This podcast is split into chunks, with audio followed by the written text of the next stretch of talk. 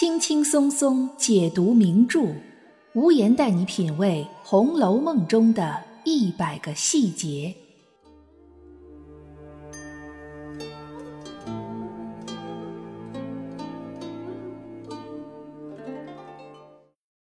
品读细节之美，发现别样红楼。大家好，我是暗夜无言，欢迎您收听原创节目《红楼梦》中的一百个细节。很多文学评论家和红学家在评价《红楼梦》时，都会说它很真实。比如鲁迅先生就曾经说，《红楼梦》是存本真。《红楼梦》的真，除了在于它真实的描绘了明清时期贵族家庭的生活情形、兴衰荣辱，还在于他在刻画人物的时候，能够跳出单一的脸谱式形象的写作窠臼。《红楼梦》里的人物都是立体和多元的。在他们身上都能体现出人性的复杂。《红楼梦》的主要人物里，既没有完美无缺的圣人，也没有一无是处的垃圾。即使是领衔主演，也都有性格缺陷；即使是负面形象，也会有他的一点可爱之处。今天，我们就从几个细节处着手，看看《红楼梦》一个主要的负面人物身上的那一点优点。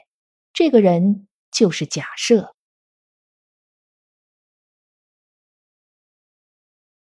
说到《红楼梦》主要人物中的负面形象，贾赦绝对可以算是其中之一了。他最为人所诟病的是三件事儿：第一，是为了得到石呆子的二十把古董扇子，和贾雨村勾结在一起，诬告老实的石呆子拖欠官银，逼着他变卖家产偿还，顺势就把二十把古董扇子查抄了。贾雨村转头就将这二十把古董扇子孝敬了贾赦。贾赦不仅丝毫感觉不到不妥，反而夸奖贾雨村能干，并将不屑于此种行为的亲儿子贾琏揍了一顿，说：“人家都能弄到，你怎么弄不到？真是太没用了。”说真的，在这种父亲的影响下，贾琏还能保持着一点本真，保持着一点怜悯之心，这是很不容易的。而贾琏的挨打比贾宝玉的挨打也不知道冤枉了多少倍。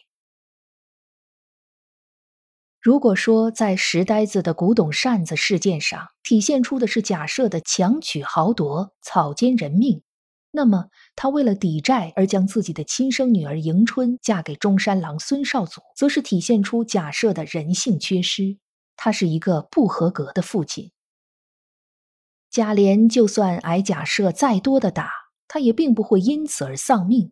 但将迎春这样一个金龟花柳志送进一个得志便猖狂的中山狼的狼嘴里去，他的下场必然是被狼啃噬成一堆白骨。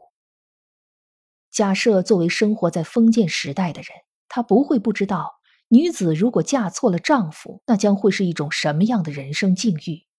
但假设完全不考虑这些，哪怕这个女子是他的亲生女儿。和石呆子古董扇子事件相比，迎春这件事儿更让人觉得心寒。毕竟虎毒不食子，假如一个人连自己的亲生儿女都丝毫不管他的死活，那么这样的人根本就是禽兽不如。霸占石呆子的古董扇，将亲生女儿嫁给渣男，再加上假设要求娶鸳鸯这件事儿。那么，假设身上的关键词就可以概括为：强取豪夺、草菅人命、禽兽不如、荒淫无度。有了这样的品性标签，可能大家根本想象不出来他身上还能有什么可爱之处，能有什么优点。但无言在阅读第二十五回时有所发现，这一回是演魔法子弟逢五鬼。《红楼梦》通灵玉双针，故事情节大家都是清楚的，就是赵姨娘伙同马道婆做法掩镇宝玉和王熙凤，宝玉和王熙凤几乎被折磨死，整个贾府上上下下乱成一锅粥。这个马道婆虽然是个无名之辈，但法术却着实厉害。书里说贾府也曾百般医治祈祷，问卜求神，总无效验。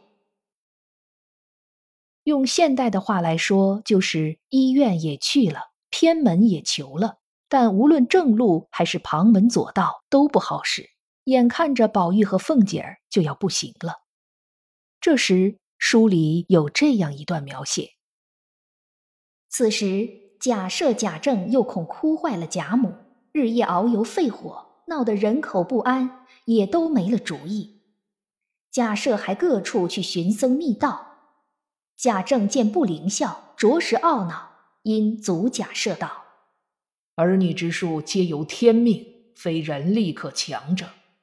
他二人之病出于不义，百般医治不效，想天意该如此，也只好由他们去吧。”贾赦也不理此话，仍是百般忙乱，哪里见些笑颜？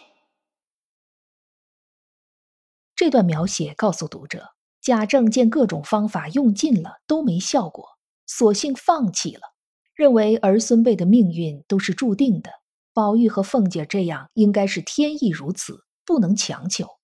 但贾赦却和贾政不一样，他仍然四处寻找得道的高僧和道士，就算贾政阻止他，他仍然百般忙乱。虽然没有效果，但可见贾赦却并未放弃。此处的假设虽然有些蠢，但却蠢得有点可爱。要知道，被眼阵的两个人中，宝玉是假设并不喜欢的。王熙凤虽然是假设的儿媳，但这个儿媳却心向王夫人和贾母。可以说，假如宝玉和王熙凤出了什么事儿，假设和邢夫人即使说不上额手相庆，也基本不会有什么感情波动。假设对宝凤二人的死活。是大可以完全撒手不管的。然而此时贾赦却显得比贾政更加积极。虽然都是在做无用功，但最起码在态度上并没有放弃。对于贾赦的这一做法，脂砚斋显然是并不认同的。是的，也许此处很出乎现代读者的预料。脂砚斋更同意贾政的观点，认为天命难违。他在贾政那段话处批注道：“念书人自应如是语。”意思是贾政的话才正是读书人所能说出来的话。言外之意就是，假设不学无术，算不得读书人。贾政为了所谓的天命而放弃对自己儿子和亲人的救助，这在现代人看来难以理解，但在古人，尤其是读书人眼里，却是正确的。中国古代的读书人，也就是士这一阶层，他们信奉的是儒家观点，而儒家学说发展到宋代、明朝，则发展成了以程朱理学为核心的体系。此时的程朱理学其实已经不仅仅是儒家学说了，由于历史的发展而逐渐掺杂了很多道家、佛家的观点，其中影响深远的两个观点，一个来自于佛家，认为。天理、天命是这个世界上最高的存在。还有一个观点来自于道家，就是老子那句著名的“人法地，地法天，天法道，道法自然”。佛家的命相当于道家的自然，这就是万事万物赖以循环往复的最大力量，是不可抗拒的。所以程朱理学要求读书人存天理，灭人欲。也就是要遵循天命天理，而要看淡一切欲望。这其中当然也包括对儿女亲人的感情，这也是欲望的一部分。贾政虽然没有参加过科举，身上并没有功名，但他一生最大的爱好就是读书，当然是读四书五经那些正统书籍，而且一直以读书人自居。他能说出那样的话，能有那样的观点，不足为奇。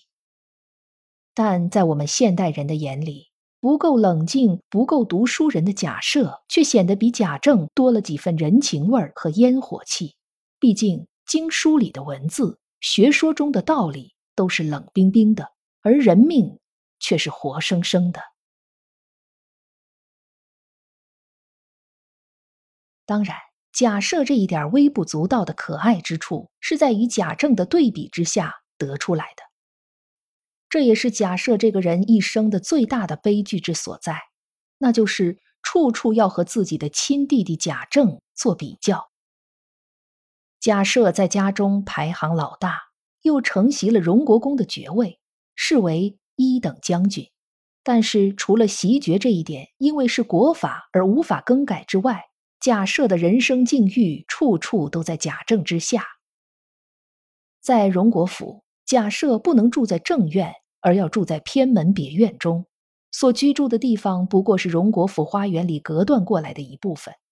书里说，假设园子里是小巧别致，但贾政住的地方却是轩昂壮丽。这两个词一对比。高下立现。贾赦的老婆邢夫人虽然是大儿媳，然而没有权力管家。虽然管家大权在贾赦的儿媳王熙凤手里，但王熙凤吃住都在王夫人这边，所有大小事宜也都向王夫人和贾母汇报。贾赦和邢夫人根本就是架空的。而贾赦和贾政的母亲贾母也并没有和自己的大儿子住在一起。而是住在了二儿子家里，平日里偏疼的也是二儿子的儿子贾宝玉。我们不知道贾赦在家里的地位为什么是这样的。周汝昌先生认为，贾赦和贾政其实都不是贾母亲生的儿子，贾政过继给了贾母，但贾赦没有，所以贾赦不受贾母待见。我们可以认为。在小说以外的现实生活中，可能真的有这样的人物关系，但在小说里，作者却明明白白的说，贾赦和贾政都是贾母亲生的，贾赦还袭了爵位，因此这种过继的说法并不能准确解释贾赦的人生困局。无言认为，这其中的原因也许再简单不过，真的就只是因为贾母偏心。他从来就不够喜欢贾赦，他心里的那碗水是端不平的。其实，这种父母偏心的事情，古今中外屡见不鲜，看似是一件微不足道的小事，但对当事人来说，却是影响一生的巨大阴影。在这里举一个时间、空间都迥然不同的例子：美剧《老友记》里的 Monica，她的父母就偏疼哥哥 Ross。特别是莫妮卡的母亲对她诸多挑剔，这让莫妮卡渐渐形成了控制欲强、强迫症、洁癖、好胜、自卑等很多负面的个性。一直到成年以后，母亲仍然带给他很多困扰和不安。当然，莫妮卡总体来说是一个很可爱的女生，因为在她的成长中也有很多快乐的记忆，而她也是一个善于自我反省的人。但是假设似乎就完全放弃了自我。从心理学的角度来看，假设作天作地的行为中有相当一部分是为了引起自己母亲的注意。比如第七十五回贾府过中秋节，假设就讲了一个母亲偏心的笑话，然后又对一直不受大家待见的贾环大加赞赏。书里说道。贾设因回头吩咐人去取了自己的许多玩物来赏赐于他，因又拍着贾环的头笑道：“以后就这么做去，方是咱们的口气。将来这世袭的前程，定跑不了你袭呢。”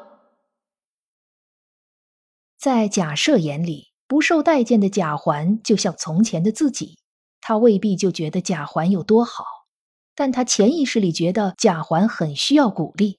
在他赏赐贾环东西，摸着贾环的头鼓励他的时候，他眼前看见的或许并不是贾环，而是几十年前的自己。假设头发胡子都已经白了，孙女儿都已经有了，却仍然对自己母亲偏心的事情耿耿于怀，可见这件事对他的伤害有多么深。假如当年贾母不那么偏心。又或者，假如假设能像莫妮卡一样做到自我疗愈，那么现在的假设又会是一个什么样的人呢？本节目是《红楼梦》中的一百个细节，欢迎您在评论区或者听友圈留言发表您的观点，也欢迎您订阅关注本专辑，收听更多无言的原创节目。如果您喜欢本专辑，欢迎您五星好评。本节目由喜马拉雅出品，独家播出。